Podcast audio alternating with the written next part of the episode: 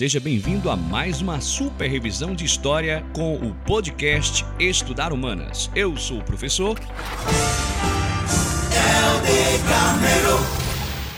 Olá, caríssimo estudante, seja bem-vindo ao nosso podcast para estudar história. Eu sou o professor Helder Carneiro e nós vamos para mais uma dica importante para o seu Enem. E a dica de hoje tem como tema o Iluminismo.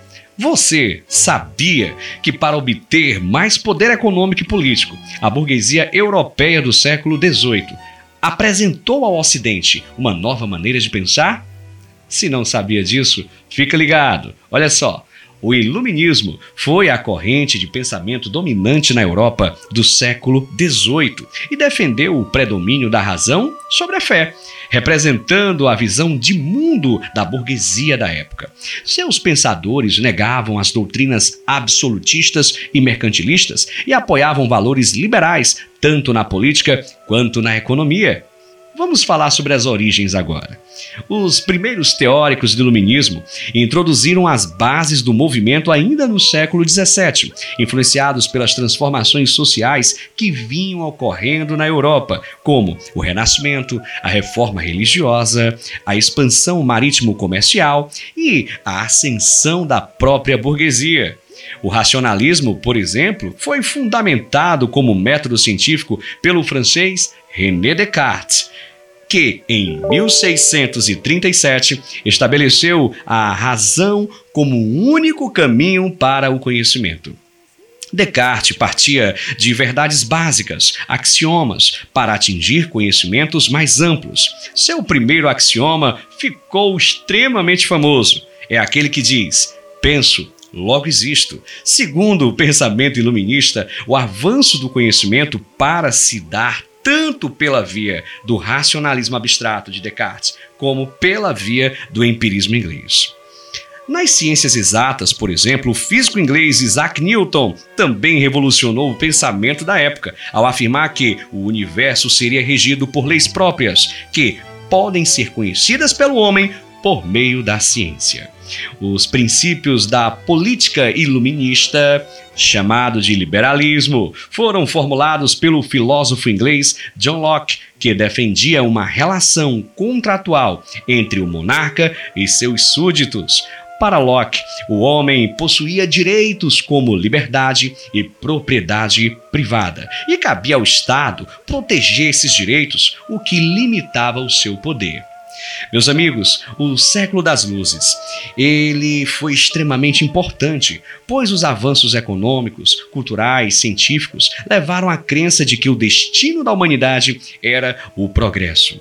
O auge dessa efervescência se deu no século XVIII, o século das luzes. Além do racionalismo e do liberalismo, Outro princípio iluminista é o anticlericalismo, posição política contrária ao poder da igreja tendo como exemplo o resultado da Revolução Gloriosa Inglesa, na qual é possível identificar elementos do liberalismo de John Locke, pensadores franceses passaram a defender o fim do absolutismo em seu próprio país. Os três nomes mais significativos do iluminismo francês foram os filósofos Montesquieu, Voltaire e Jean-Jacques Rousseau.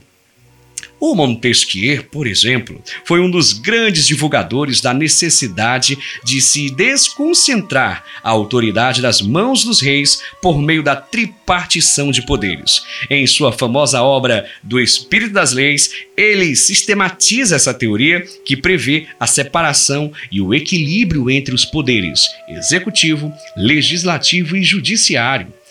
Ela foi a base teórica fundamental para a Declaração de Independência dos Estados Unidos e para a sua primeira Constituição, além de servir de base para os atuais Estados de Direito democráticos, como, por exemplo, o do Brasil. Já Voltaire ligado à alta burguesia, era um crítico fervoroso do absolutismo, da nobreza e principalmente da igreja. Na política, ele foi um dos inspiradores do despotismo esclarecido. Para você ter uma ideia, para Voltaire e Montesquieu, contudo, a monarquia deveria ser preservada, tendo seu poder limitado pela existência de um parlamento seguindo o exemplo da Inglaterra.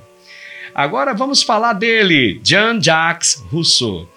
Rousseau era identificado com a, baixa burguesia e com os trabalhadores miseráveis, posicionando-se a favor do Estado democrático e republicano. Segundo sua teoria, o governo deve ser feito pelo povo e para o povo. Daí a sua defesa da República Democrática. Para Rousseau, o chamado contrato social não deve ser um pacto de submissão a um poder soberano, mas sim um pacto de associação entre os indivíduos, que levaria primeiro à formação de uma sociedade para, depois, ser criado o Estado, que deveria representar a vontade da maioria. O contrato social seria um acordo pelo qual os homens abdicam de todos os seus direitos naturais em favor da comunidade, recebendo em troca a garantia de suas liberdades no limite estabelecido pela lei. Foi um dos maiores ideólogos da Revolução Francesa. A fim de divulgar o conhecimento, os iluministas conceberam a Enciclopédia, obra com 35 volumes, contemplando todo o conhecimento existente até então. A enciclopédia foi editada por Denis Diderot e Jean Leron d'Alembert. Olha aí, contou com a contribuição fundamental de Voltaire, Montesquieu e Rousseau, além de muitos outros filósofos e cientistas da época. Com muita ironia, os artigos criticavam a Igreja e o Estado, tendo sido a obra toda incluída no Index Librorum Prohibitorum do catolicismo em 1759, gente. Ainda assim, continuou a circular e ser distribuída graças aos esforços de seus organizadores. Vamos falar agora rapidamente sobre o liberalismo econômico. Os iluministas também condenavam o sistema econômico do antigo regime, o mercantilismo. Os primeiros contestadores foram os fisiocratas, como os franceses Jacques Turgot e François Queensnay. Eles consideravam a terra a única fonte de riqueza de uma nação, em oposição ao comércio em que não há produção, apenas troca. Também francês Vicente de Gournay, discípulo de Queensnay, cunhou a expressão que depois se tornaria símbolo do liberalismo econômico, o laissez-faire, laissez-passer, le monde va de lui-même, deixar e fazer, deixar e passar. O mundo vai por si mesmo. Esse é o lema dos iluministas, né, fisiocratas. Em sua obra A Riqueza das Nações, um pensador extremamente famoso, o escocês Adam Smith, aprofundou esses ideais ao afirmar que a economia funcionava por si mesma, como se uma mão invisível a dirigisse. Ele condenava o mercantilismo, via o trabalho como única fonte de riqueza e pregava livre concorrência e não intervenção do Estado na economia. Vou repetir, ele pregava também a não intervenção do Estado na economia. Olha só, fundamentando assim o que nós conhecemos como o liberalismo econômico. E para fechar, vamos falar aqui sobre o despotismo esclarecido. Alguns soberanos viram que, para se manter no poder, era preciso adotar reformas de cunho iluminista. Essa tentativa de modernização ficou conhecida como despotismo esclarecido.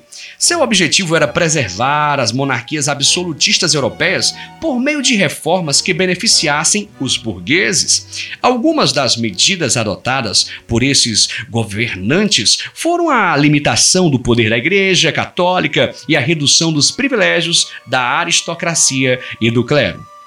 Os principais déspotas esclarecidos foram Frederico II da Prússia, o Marquês de Pombal de Portugal, Catarina II da Rússia e José II da Áustria. Apesar das mudanças, a participação política da burguesia e do povo continuava limitada, o que levaria a revoltas, entre elas a famosa Revolução Francesa de 1789.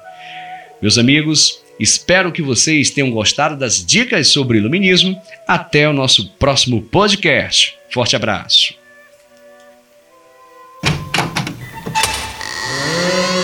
Você ouviu o nosso podcast Estudar Humanas? Eu sou o professor Helder Carneiro e peço que você nos acompanhe no nosso site www.estudarhumanas.com.br e, é claro, no www.estudarhistoria.com.br. Muito material, muito conteúdo para você que vai fazer o Enem e os vestibulares tradicionais.